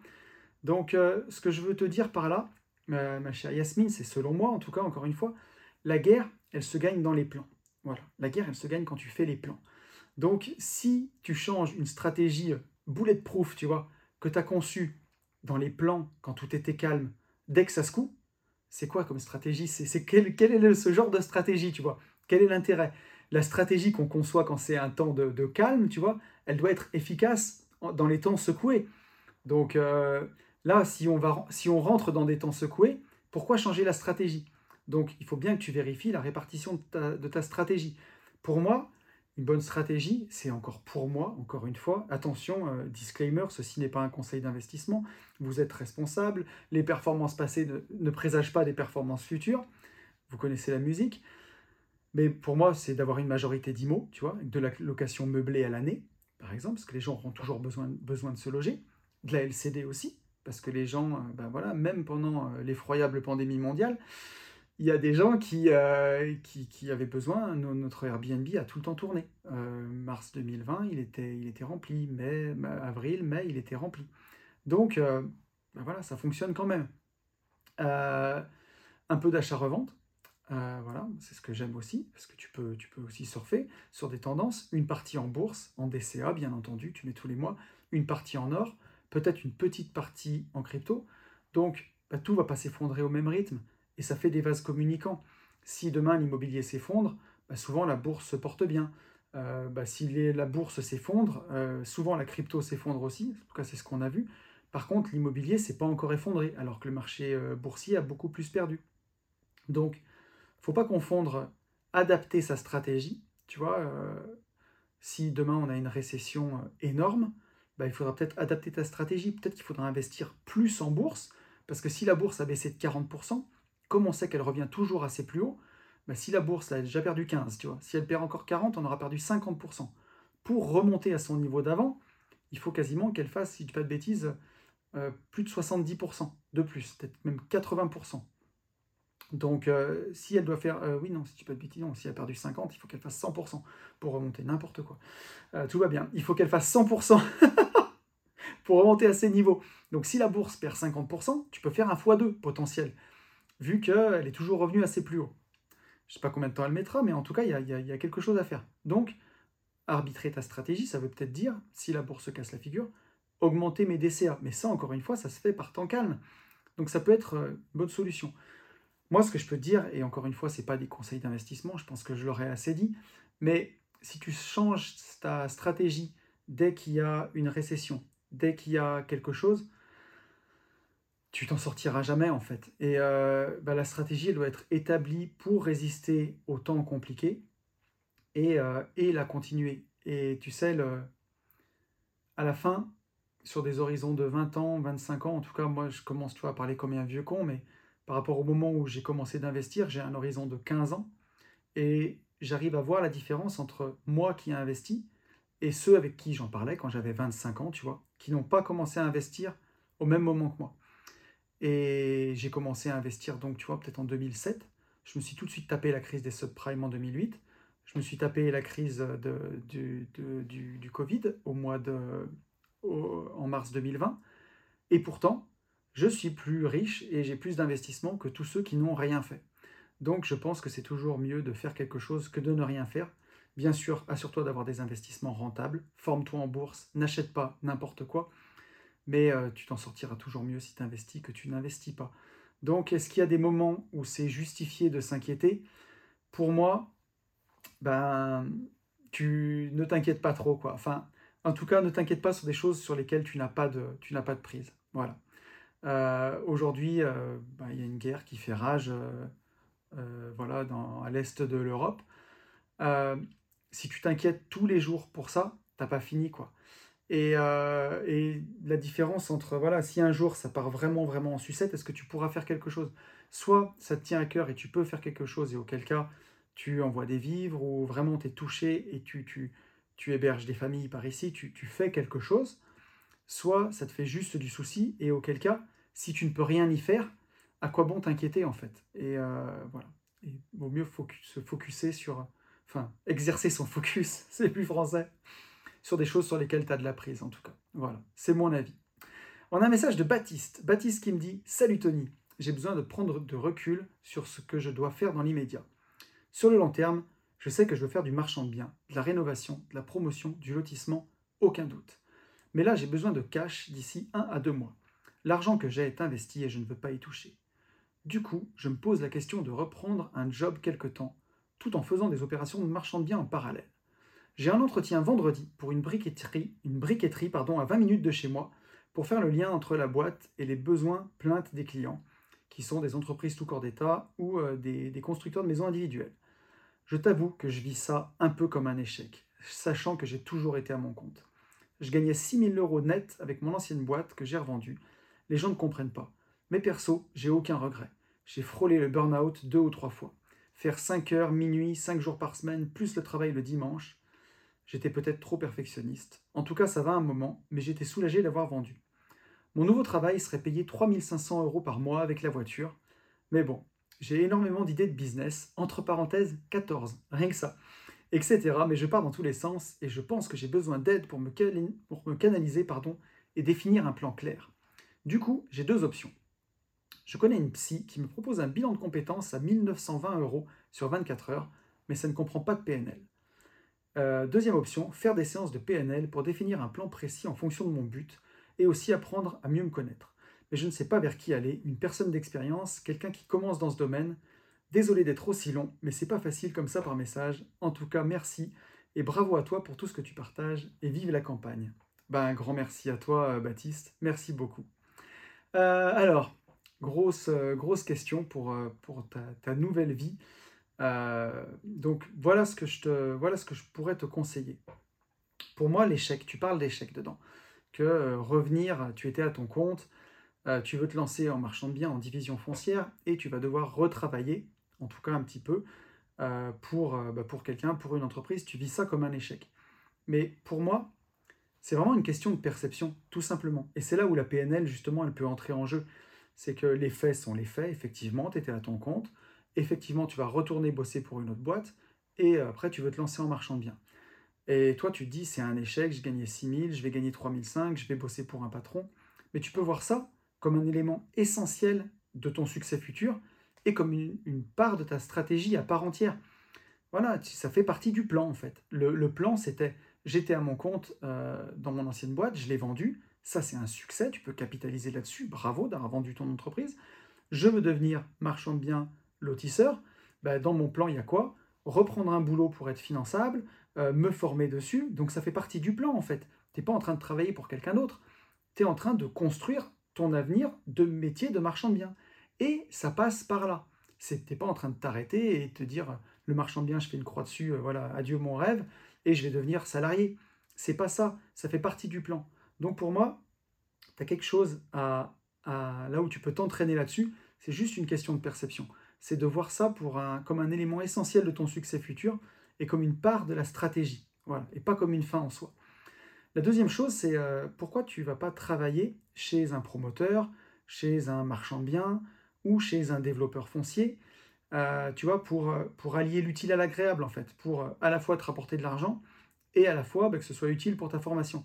Donc je ne sais pas combien tu pourrais être payé, mais c'est peut-être quelque chose à voir ou à envisager pour, euh, bah, pour non seulement euh, subvenir à tes besoins pendant cette période-là, mais aussi commencer ta formation pour le, futur. Je pense que ça peut être vraiment très très intéressant. Après, pour moi, il y a une chose que tu n'as peut-être pas vue. Tu me parles beaucoup de ton argent, donc tu vas manquer de cash, que tu as du cash qui est placé, que tu ne veux pas utiliser pour l'instant. Euh, bon, c'est quelque chose que je peux comprendre, mais on va en parler. Mais pour moi, tu oublies quelque chose qui est aussi euh, essentiel, c'est que tu peux aussi investir avec l'argent des autres. Tu n'as pas besoin forcément d'avoir de l'argent pour investir. Et ça, c'est difficile à comprendre, mais je vais te donner un exemple. Euh, c'est pour moi, c'est les bonnes affaires qui sont rares. C'est ça qui est rare. C'est pas l'argent. J'en ai parlé plusieurs fois, mais tu vois, sur le club des investisseurs que, dont je m'occupe cette année pour Cédric Anissette, où on fait des projets euh, ensemble d'achat-revente, bah, j'ai levé encore 80 euh, 000 euros l'année dernière et je vais relever 80 000 euros cette année. Et à chaque fois, ça a pris une semaine. Donc c'est un mécanisme de love money. Et ça, tu peux le faire avec tes proches. Et je compte pas les investisseurs autour de moi qui investissent comme ça grâce à la love money. Ça peut vraiment, vraiment bien marcher. Donc, euh, tu n'as pas besoin de, voilà, de faire tes économies de fourmis pendant des années et des années pour investir. Tu iras beaucoup plus vite si tu trouves une belle opération de marchand de biens, que tu l'as fait en love money. Oui, tu vas donner un peu d'intérêt euh, aux gens qui ont investi, mais tu iras beaucoup, beaucoup plus vite. Et si tu trouves une belle affaire, en général, l'apport que tu mets, comme la banque te demande 20% d'apport, tu vas, tu vas en général le multiplier parfois par deux ou même des fois par trois si tu fais du lotissement. Et euh, bah, tu peux largement débloquer un de tes placements pour ça, tu vois. Euh, même si tu as un placement, si c'était en bourse, peut-être qui a fait moins 15%, si tu dois mettre ton apport tout de suite et que grâce à cet apport tu fais un x2 ou un x3, c'est quand même bien investi. Donc ça, ça te donne aussi une autre perception pour ton argent. Euh, donc voilà. Mais encore une fois, ce que je pourrais te dire, c'est attention à ne pas partir dans tous les sens. Tu as 14 idées de business, c'est un truc de fou. Donc bravo déjà à toi pour cette créativité. Mais voilà, une idée à la fois. Ou alors, ça veut dire que tu es très organisé, si tu peux emmener plusieurs de front. Mais c'est compliqué de mener, à mon avis, 14 idées de business de front, ça fait vraiment beaucoup. Mais, euh, mais moi, je te conseillerais d'y aller euh, une idée à la fois. Choisis une piste, explore-la, puis quand tu l'as explorée, tu vois ce que ça donne. Donc, euh, donc voilà. Après, pour moi, je dirais que pas, c'est pas de la psy dont tu as besoin ni d'un bilan de compétences, parce que tu sais ce que tu veux faire, clairement, pour moi. Mais c'est de faire le tri dans, ce que tu veux faire, dans, toutes tes idées. Donc, euh, donc voilà, hein, malheureusement, on a un temps limité sur cette terre.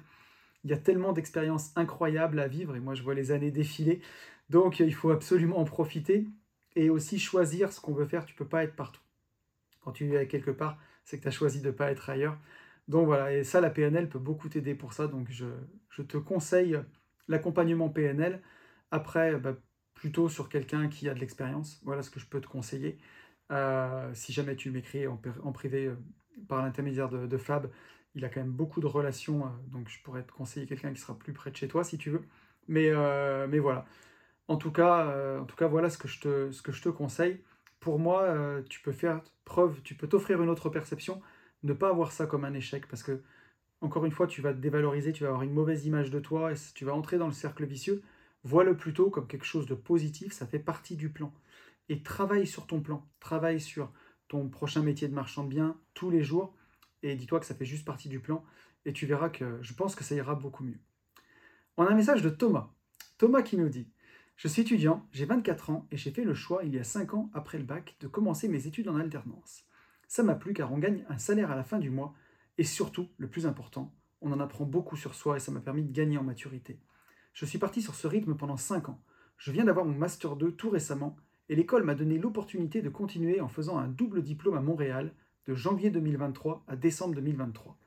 J'ai vu ça comme une opportunité et outre le fait que je vais encore passer une année de plus sur les bancs de l'école, c'est surtout pour l'expérience de partir seul et d'avoir peut-être enfin une vie étudiante, car en alternance, je n'en ai pas vraiment eu. Quant aux cours à Montréal, ils seront le soir ce qui me permettra de dégager du temps pour travailler en journée. Tout cela me fait peur, mais c'est normal, je sors de ma zone de confort. Cependant, c'est seulement ma préoccupation numéro 2. La première, c'est au niveau de mes économies. Je m'explique. Mes parents m'ont plutôt bien éduqué d'un point de vue financier, avec souvent le même mot à la bouche, économiser. Chose que j'ai appliquée pendant 5 ans sans me poser de questions. J'ai donc actuellement une épargne totale, en comptant le PEL financé par mes parents depuis que je suis petit, avoisinant les 70 000 euros. Bravo à toi. La plupart étant été gagnés par mes propres mains, ça fait une très belle somme pour commencer dans la vie, j'en suis parfaitement conscient. J'ai commencé à m'intéresser à l'investissement tard, depuis janvier 2022, en commençant par la crypto, et à l'heure actuelle, je réfléchis à ouvrir mon PEA pour pouvoir suivre la fameuse stratégie simple mais pas facile d'un ETF euh, monde euh, à 100% pendant une trentaine d'années. Bon, dit comme ça, ça fait pas rêver, mais c'est vraiment intéressant. Je ne mets pas beaucoup par mois, seulement 50 euros sur la crypto en DCA et 50 euros sur mon PEA. Pourquoi pas plus Car je pars à Montréal, mes économies, je vais sans doute en avoir besoin. Et surtout aussi car je souhaite acheter mon premier bien immobilier en rentrant en France. Tous ces paramètres font que je ne me mets pas beaucoup dans l'investissement. Euh, et pour l'instant, car je suis parfaitement conscient que c'est la meilleure chose à faire, juste je me bride un peu. La question que l'on pourrait se poser face à ça est est-ce que j'investis par rapport à ce qui m'attend à Montréal? Ce qui me préoccupe, c'est cet équilibre financier que je vais devoir trouver là-bas. Je vais travailler, mais vais-je pouvoir subvenir à mes dépenses fixes et obligatoires grâce à l'unique salaire que je vais percevoir? D'un côté, je n'ai pas envie de toucher à mes économies, mais je vais bien devoir gratter un peu dessus, car, euh, car quand même, euh, pardon, je vais bien devoir gratter un peu dessus quand même, et d'un autre côté, il y a une partie de moi qui me dit de profiter, car c'est une expérience unique et qu'il faut la vivre à fond, car je vais sans doute voyager, sortir et découvrir les alentours. Peut-être ai-je une peur de manquer. Voilà tout. Je pense qu'une réponse de ta part prendrait du temps. Euh, même m'écrire deux lignes, ça serait super sympa. On va faire un peu mieux que ça quand même. C'est pour cela que je te propose, si tu le souhaites bien sûr, d'en parler dans un prochain podcast. Merci Tony pour ton travail. Euh, ton activité et tes conseils que tu nous donnes au quotidien, tu es une source d'inspiration. Merci à toi Thomas, merci beaucoup.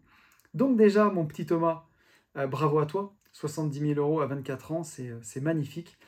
C'est super, tu as, bien avancé et ça va te permettre de, bien bien démarrer. Donc déjà, pour, pour cette peur de manquer que tu évoques, effectivement, je pense qu'il y a de ça.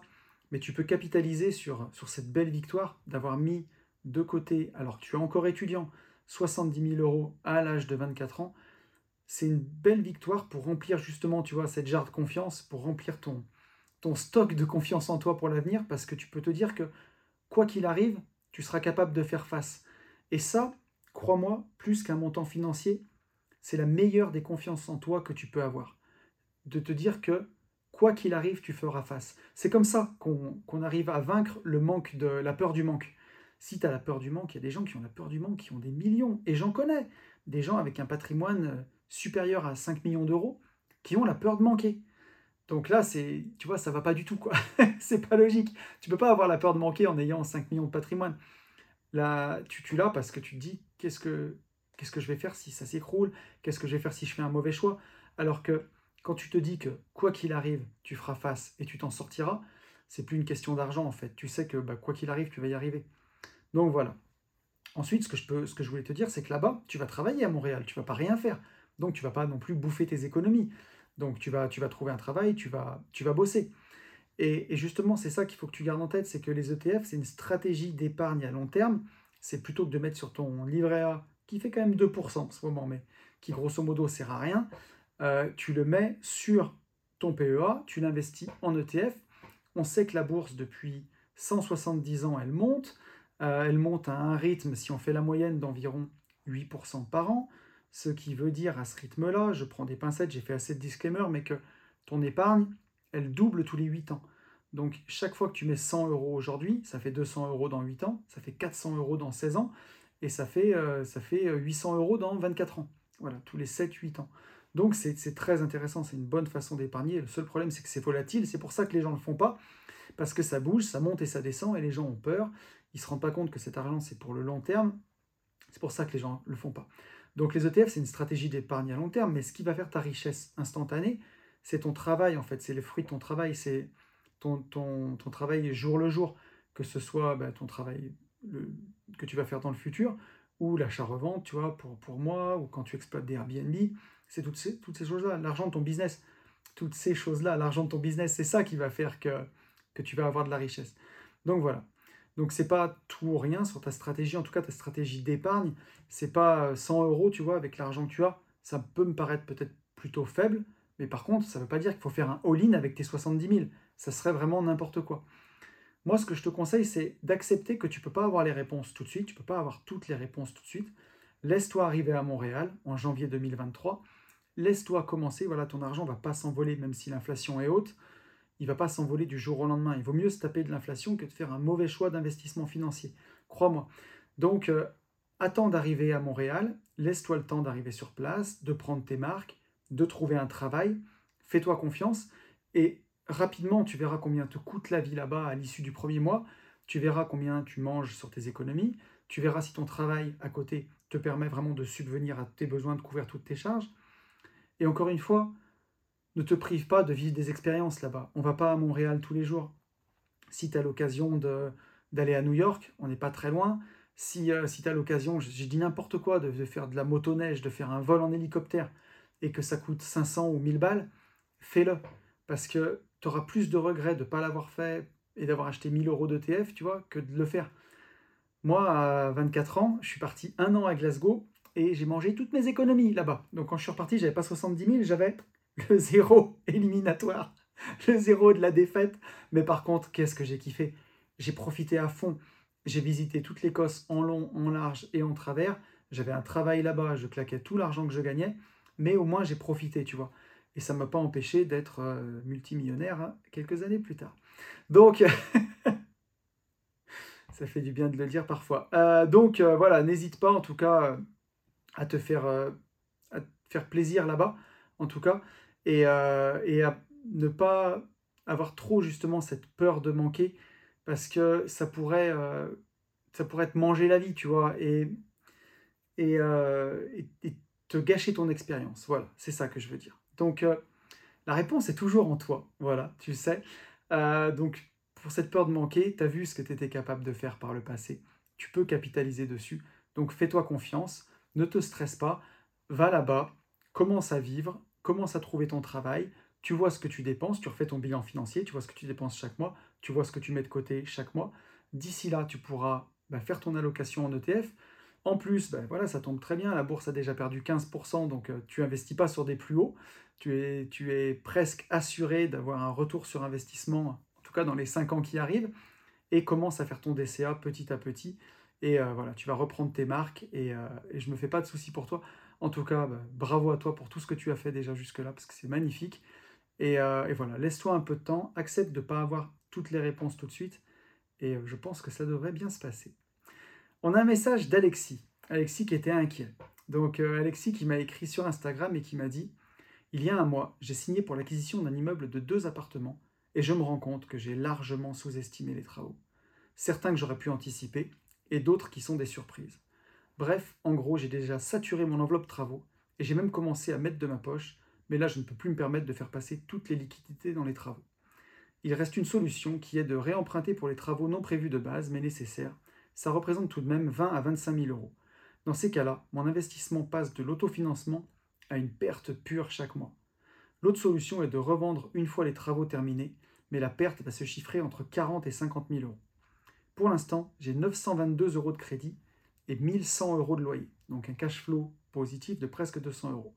Si j'ajoute 30 000 euros de travaux, j'attends un devis, mais ça devrait être dans ces eaux-là. On passerait à 1100, 1200 euros de crédit selon le taux. Je suis désemparé pardon, et je ne dors plus beaucoup. J'ai merdé, mais maintenant je suis responsable de cet immeuble et je dois assumer pour perdre le moins possible en argent et surtout en santé. J'ai beau regarder autour de moi et me dire que tout ne va pas si mal, pour l'instant, ça ne marche pas. Et donc Alexis, il était vraiment, euh, vraiment pas bien. Euh, Alexis est sportif professionnel et ça, ce qu'il m'a écrit, ça nuit à, son travail, ça lui prend la tête, ça l'empêche de dormir, cette affaire-là. Donc, première chose que je peux te dire, euh, mon petit Alexis, c'est que donc j'ai échangé aussi avec Alexis sur Instagram. Euh, c'est vraiment pas si grave. Voilà. Donc pour m'assurer qu'en tout cas le bien était dans un bon endroit, euh, qu'on n'était pas dans, un, quartier nul d'une ville nulle, voilà. Donc c'est pas du tout le cas. On est dans un village, dans un, un, coin qui est vraiment pas mal. Donc déjà c'est loin d'être si grave. Dis-toi que si tu continues tes travaux et que tu vas au bout de, ta démarche, que tu termines ces deux appartements, tu les termines bien, tu vas avoir 1100 euros de loyer pour 1100 à 1200 euros de crédit. Donc un cash flow négatif de 100 euros sur les loyers, euh, presque loyer égal crédit. Donc c'est sûr que c'est pas ouf et que c'est pas ce qu'on préconise et que c'est pas ce qu'on veut en location euh, nue à l'année. Mais dis-toi que c'est mieux que ce que j'ai pu faire sur mon premier immeuble, euh, voilà, à Saint-Étienne. Euh, donc il y, a tout un podcast, si vous avez envie de l'écouter, sur euh, cet immeuble maudit. Mais voilà, qui était dans les anciens podcasts où je, le raconte, c'était épique. Donc j'étais à, j'étais à mieux que ça, j'avais un cash flow positif, bien sûr. Mais par contre, c'était dans un endroit horrible, quoi. Dans un mauvais quartier, d'une mauvaise ville, même si j'ai rien contre les Stéphanois, mais voilà, pour l'investissement immobilier, c'est vraiment pas incroyable. Enfin, en tout cas, il y a des gens qui vous diront que c'est incroyable. Pour moi, ça l'est pas, mais ça, on pourra en débattre. Mais voilà. Donc, euh, donc en tout cas, c'est loin d'être si grave. Tu vas être à loyer égal crédit. Euh, je vois des investisseurs qui font ça tous les jours, du loyer égal crédit, ou même du cash flow négatif. Et pour eux qui ne se posent pas de questions, la plupart des gens signent des mauvais pinels avec des cash flows négatifs. Ça ne les empêche pas de dormir, tu vois. Eux, ils le font euh, au calme. Donc ne te fais pas de soucis, c'est pas si grave. Bien sûr, tu aurais pu faire un meilleur invest, mais c'est pas si grave. Il vaut mieux un cash flow négatif de 100 euros par mois que de revendre tout de suite et te faire une perte sèche de 40 à 50 000 euros. Donc, donc voilà. En tout cas, ce que je peux te dire, c'est de voir les points positifs. Essayez toujours de changer de perception. Tu auras un bien qui sera tout neuf, voilà, entièrement neuf. Donc tu pourras choisir des très bons locataires. Tu pourras même le mettre en gérance. Certes, tu auras un cash flow négatif de 100 euros par mois, mais tu n'en entends pas parler. Donc voilà. Donc la solution, bien sûr, c'est de réemprunter. Ne va pas mettre tout ton cash là-dedans. Il vaut mieux que tu fasses un crédit de, de 30 000 euros en plus. Ça, c'est très très important. Donc voilà. Et ensuite, quand tu me parles dedans, tu me dis je vais être en perte pure de 100 euros tous les mois. Ça, c'est un mot qu'Alexis m'avait écrit. Bah là, je t'invite pareil encore à changer, de lunettes. quoi. Comment ça, une, perte pure? Bien sûr que tu es en cash flow négatif, mais dis-toi qu'il y a une grosse partie, ça va être du remboursement de capital. Sur tes 1200 euros, il y a au moins 900 euros, ou 850 ou 900 euros, c'est du remboursement de capital. Donc c'est pas une perte pure, c'est voilà, même en cash négatif, tu t'enrichis tous les mois tu vas, tu vas rembourser du capital, donc c'est important. L'erreur que tu as peut-être fait, c'est que voilà, tes appartements, aujourd'hui, si tu les revends, ben, ils valent pas l'argent que tu as mis dedans. Donc, il vaut mieux que tu attendes un petit peu. Moi, je t'avais dit, si tu es dans un mauvais quartier, vaut mieux que tu revendes tout de suite. Et ce vaut mieux se couper la main que le bras, voilà, si tu t'es trompé de quartier. Parce que ce, sera de mal en pis. Par contre, là, tu es, dans un bon quartier, tu es, bien situé, donc voilà, tu as surpayé les biens, ben, ça arrive au meilleur. Ça arrive à des gens bien de surpayer les biens. Tu vois, mon immeuble de Saint-Etienne, je l'avais acheté 467 000 euros et je l'ai revendu 12 ans après 350 000. Donc j'ai perdu 117 000 euros sur ce bien. Euh, un quart du prix. Donc euh, tu vois, ça arrive, au ça arrive au meilleur d'entre nous. Par contre, tu as quand même des, choses où tu peux y aller. Tu peux le faire tourner en LCD, par exemple. Donc je, je sais qu'Alexis, donc, il va de ville en ville pour disputer euh, ses matchs, comme il est sportif pro. Mais tu peux le mettre en conciergerie. Tu n'es pas obligé de faire du all-in, encore une fois, tu peux faire un appart en longue durée, un appart en conciergerie qui sera exploité en LCD, et tu verras que là, bah, tout de suite, tu vas commencer à, gagner plus. Il suffit que tu loues, euh, tu vois, un des appartements, tu le mets en LCD, tu prends 1200 euros, et l'autre, tu prends, euh, comme prévu, 550, tu arrives à 1700 euros, tu l'as transformé en bon investissement, même si tu l'as un peu surpayé. Donc, euh, tu peux t'offrir d'autres perceptions. ça, c'est important. Et ensuite, si tu restes en location longue durée parce que tu veux pas t'embêter, bah, tu peux aussi chercher comment compenser ce cash flow négatif que tu as fait. Ça peut être euh, en donnant, alors je ne veux pas dévoiler ton sport parce que je ne t'ai pas demandé si tu voulais qu'on fasse anonyme ou pas, mais tu peux donner des cours dans ton sport. On va dire que c'est du golf. On va dire que tu es golfeur, tu peux donner des, des cours de golf. Euh, et un cours de golf, c'est plus que 100 balles de l'heure, quoi. Enfin, ça doit être peut-être au moins 50 balles de l'heure. Donc, tu vois, tu donnes deux heures de cours de golf euh, une fois par mois et tu as remboursé la différence.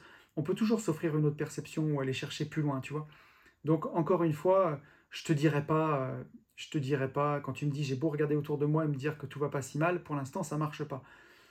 Bien sûr, tu trouveras toujours euh, des gens qui souffrent plus que toi. Si tu prends un livre et que tu, lis l'histoire de, Philippe Croiseau, euh, voilà, qui a plus de bras et plus de jambes, tu vas te dire qu'il y a pire que toi, quoi. Voilà. Et Philippe Croiseau d'ailleurs qui a un sacré mindset. Hein. Et euh, sûrement un meilleur mindset que tonton. Encore, il n'y a pas de problème. Mais voilà, mais en tout cas, tu peux toujours trouver pire que toi. Mais dans ces moments-là, c'est pas ça qui aide. Ce qui aide, c'est de chercher des solutions. Donc en tout cas, je peux aussi te reconseiller ce que j'avais reconseillé, ce que je t'ai reconseillé quand tu m'as écrit. Il y a un des podcasts qui n'est pas parfait parce que c'est un des premiers que j'avais fait euh, où je bégaye un peu plus et je suis peut-être un peu moins, c'est un peu moins fluide comme, je m'exprime, mais qui a toujours sa valeur c'est que faire quand tout semble perdu. Quand, voilà, quand tu paniques, euh, tu as des exercices tout simples déjà, comme la cohérence cardiaque, pour juste retrouver ton souffle, que tu peux faire même quand ça va bien. Ça va t'aider à relativiser. Il y a plein d'exercices pour t'aider à relativiser. Donc ça, c'est la base. C'est juste déjà pour retrouver un souffle normal, retrouver des intestins qui ne sont pas en vrac et avoir ton cerveau pour réfléchir aux solutions. Et ensuite, quand on avance et qu'on lit ce que tu as fait et quand on y réfléchit, c'est loin d'être dramatique. Voilà. Là, sur ton invest, ben, tu as dû emprunter un peu plus de 200 000 euros, tu vois, 200, 250 000.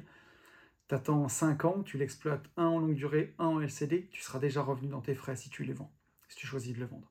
Donc, euh, donc voilà, et tu peux tout déléguer, tu peux le mettre en LCD, en conciergerie, tu peux le mettre en location à l'année, compenser un peu la perte par une création de business, ça t'aide à réfléchir à autre chose. Voilà ce que je peux te conseiller, mon petit Alexis. Et on va prendre le dernier message. Ça va faire un long podcast cette semaine, mais ça fait plaisir. C'est ça qu'on aime. Un message d'Aïcha. Aïcha, qui commente souvent les podcasts, qui me dit Salut tonton mindset. J'avais justement une petite question concernant mon mindset. Je rencontre un souci pour prendre le temps de lire et comprendre ce que je lis. Je me rends compte que c'est hyper handicapant pour moi. Donc je fais énormément de recherches concernant le cerveau pour mieux comprendre pourquoi je n'arrive pas à me concentrer quand je lis. En ce moment, c'est père riche, père pauvre, et ça fait deux mois que je suis dessus, car je ne veux pas passer à côté de quelque chose d'important. J'applique ton secret concernant la confiance en soi, cela fait plusieurs mois, et ça fonctionne vraiment pour moi. Donc merci pour tous ces conseils vraiment précieux à mes yeux. Bah écoute, merci beaucoup Aïcha, merci à toi. Alors, euh, il y a beaucoup, beaucoup de choses qui rentrent en compte dans le problème que tu rencontres de lire et de ne pas être attentif à ce qu'on lit ou le cerveau qui part ailleurs ou tout ça. Il y a, plusieurs choses. Il y a la fatigue déjà. Donc, est-ce que tu as un bon sommeil? Est-ce que tu n'es pas trop fatigué? Est-ce que tu manges bien? Est-ce que tu fais euh, suffisamment de sport? Toutes ces choses-là. Ça, si tu es fatigué, si tu dors mal, euh, être concentré quand on lit, c'est super dur. C'est hyper dur. Si tu as des mauvaises nuits. Donc, euh, ce que je peux te conseiller, c'est déjà de, penser à ton sommeil. Est-ce que tu as un bon sommeil? Est-ce que tu dors au moins 8 heures par nuit? Est-ce que tu fais des bonnes nuits? Est-ce que tu as un bon sommeil? Ça, c'est très important. On fera un podcast là-dessus parce que moi, j'avais des problèmes de sommeil et j'ai trouvé des solutions. Et ça fait quelques mois maintenant que je dors beaucoup mieux et j'ai une énergie euh, incroyable maintenant, bien plus qu'avant. Et euh, voilà, donc on en parlera. Mais ça, ça peut être vraiment une chose à, expérimenter. Enfin, en tout cas, une question à te poser sur ton sommeil. La deuxième pour la lecture, c'est que c'est comme dans tout. quoi. Plus on pratique, plus on devient bon en, lecture, comme dans tout. Et donc pour ça, pour, pour, euh, pour bien pratiquer, il faut être régulier. Et régulier, mais pas forcément longtemps. Donc euh, peut-être que tu te dis, allez, il faut que je lise, il faut que je lise, euh, je me bloque deux heures et je lis. Ou tu lis le soir quand tu n'as peut-être pas forcément envie de faire ça. Moi, ce que je te conseille, c'est déjà de lire peut-être le matin. Tu vois, comme dans le Miracle Morning, tu te lèves le matin et en même temps que tu bois ton café ou avant, tu lis juste 10 minutes. Tu n'as pas besoin de lire plus dans un premier temps. Tu lis 10 minutes, ça va faire entre 5 et 10 pages. Euh, tu vois, tu peux lire, euh, et si, tu lis plus que ça déjà, tu peux te fixer jusqu'à une demi-heure par jour maxi, tu vois, de lecture. Si tu lis une demi-heure par jour, ça fait déjà beaucoup. Hein. À la fin de la semaine, tu auras lu 3 heures et demie. Donc euh, tu, peux lire largement un bouquin par mois en lisant une demi-heure par jour, même plus que ça. Donc, ça, ça peut être vraiment bien pour exercer ton cerveau à, à tout ça, à lire, en le faisant le plus en plus régulièrement. Donc vraiment pratiquer tous les jours. Pas juste prendre le bouquin une heure par semaine, tu vois, mais t'astreindre à lire tous les jours pendant juste 10 minutes. Après, un, des secrets, moi en tout cas, qui m'a vraiment aidé, c'est que quand tu lis un bouquin, il y a, y a, souvent des grandes idées dans un livre. Tout n'est pas hyper intéressant. Dans Père riche, Père pauvre, par exemple, euh, l'essentiel à comprendre quand tu, tu, tu vas là-bas, tu, tu vas là-bas, n'importe quoi. quand tu lis ce bouquin, L'essentiel de Père riche, Père pauvre, les messages essentiels, c'est que les gens les plus riches de la planète, ils sont pas riches en nom propre, ils sont riches parce qu'ils ont des entreprises, que il vaut mieux être propriétaire d'entreprise que bosser dans ton business, et qu'il faut avoir des actifs pour payer ton train de vie. C'est ça vraiment le mécanisme de, de Père riche, Père pauvre.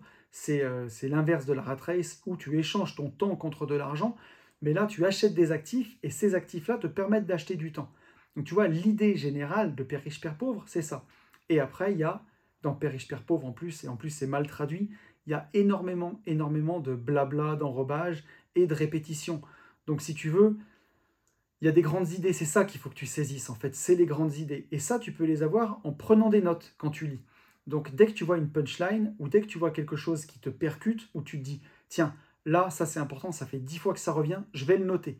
Donc là, prends des notes en lisant. Et ensuite, ce qui va t'aider, c'est d'appliquer rapidement ce que tu lis. Euh, prenons un, livre, tiens, tu vois, la semaine dernière, on a parlé de confiance en soi. Prenons un livre sur la confiance en soi. Typiquement, celui du, docteur Fanget, tu vois. Où dedans, il te dit, euh, pour exercer votre confiance en soi, euh, voilà des exercices, tu as 10 exercices. Le premier, allez demander l'heure trois fois dans la journée à un inconnu. Parce qu'il y a des gens pour qui ça, déjà, c'est compliqué. Tout de suite, il faut que tu le fasses. Tu vois, dans la première journée, tu vas demander l'heure à un inconnu et ainsi de suite. Et faire les exercices, faire ce qui est dit. Si euh, dans Père riche, Père pauvre, je ne sais plus à un moment, mais euh, je crois qu'il te dit de faire l'inventaire de, tes placements financiers, fais-le, tu vois, applique ce que tu lis. Ça, ça t'aidera vraiment. Prendre des notes et appliquer. et ça fera vraiment ressortir les, les idées essentielles qu'il y a dans un bouquin. Euh, ensuite, ce que je voulais te dire, c'est qu'il y a certaines personnes qui sont plus visuelles que d'autres, qui réagissent plus à la vidéo qu'au livre. Moi, j'ai des potes, investisseurs, qui ont une grande connaissance, qui ont beaucoup, beaucoup avancé, qui pourtant lisent très, très peu. Par contre, ils regardent beaucoup, beaucoup de vidéos YouTube. Et ça, j'ai pas réussi à, démêler le vrai du faux quand j'ai fait mes recherches sur Internet pour ce podcast, mais il, il est dit en tout cas que quand on regarde un contenu vidéo, on retient jusqu'à 20% du message, et quand on lit un bouquin, on retient 10% du message. Je ne sais pas si c'est vrai, si ça peut être aussi simple que ça, mais euh, moi, je, me force quand je lis un bouquin à prendre des notes. Euh, j'ai dans mes notes d'iPhone, hein, j'ai je sais pas combien de notes sur des bouquins où je veux retirer les, idées essentielles du livre. Parce qu'effectivement, dans, un livre, il y a souvent beaucoup, beaucoup de remplissage. Euh, souvent, Père riche, Père pauvre, c'en est un parfait exemple. Il y a beaucoup d'infos qui sont essentielles et hyper importantes à comprendre. Et le pire, c'est quand j'ai lu Guide pour investir, le deuxième de Kiyosaki, enfin un des autres de Kiyosaki, c'est du remplissage de ouf, quoi. Et euh, il y, a, quelques morceaux qui sont vraiment très intéressants, mais il y a même des passages que j'ai sautés parce que c'est du blabla, quoi. Et c'est pas intéressant. Donc, c'est pas de ta faute aussi si tu trouves des passages de livres chiants. Il y a beaucoup de bouquins où de temps en temps il y a des chapitres de remplissage où il n'y a pas d'infos. Donc ceux-là, tu peux les lire un peu plus vite. Et par contre, dès qu'il y a des choses intéressantes, fais l'effort de les noter, ou dans les notes de ton téléphone, ou sur un carnet. Ça, ça va t'aider et ça t'aidera aussi à retenir. Voilà, et après, c'est pour ça aussi que c'est un effort de la lecture, parce que c'est plus facile de regarder une vidéo et de retenir des trucs dans une vidéo que quand on lit un bouquin. Euh, et, la dernière chose que je dirais, je ne sais pas si c'est ton cas, mais il faut faire très très attention. On va boucler la boucle en reparlant de, TikTok, euh, dont on a parlé au début du podcast.